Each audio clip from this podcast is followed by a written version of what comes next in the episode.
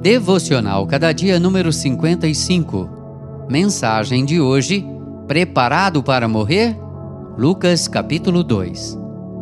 Agora, Senhor, podes despedir em paz o teu servo, porque os meus olhos já viram a tua salvação.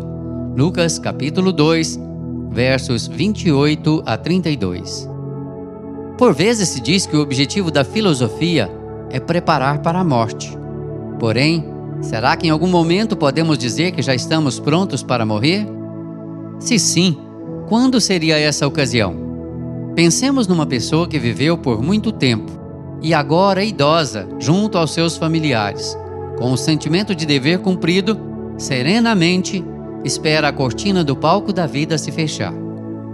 Mas, excluindo esse cenário, será que há momento em que se possa dizer que estamos prontos para a morte?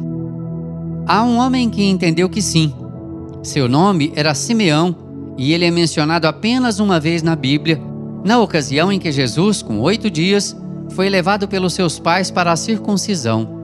Ao ver o Messias prometido, ele disse: Agora, Senhor, podes despedir em paz o teu servo, porque os meus olhos já viram a tua salvação.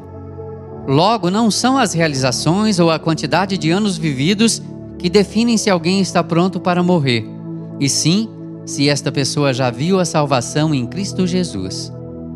A esta, a despedida será em paz, porque já alcançou a promessa da vida eterna. Contudo, o contrário também é verdadeiro.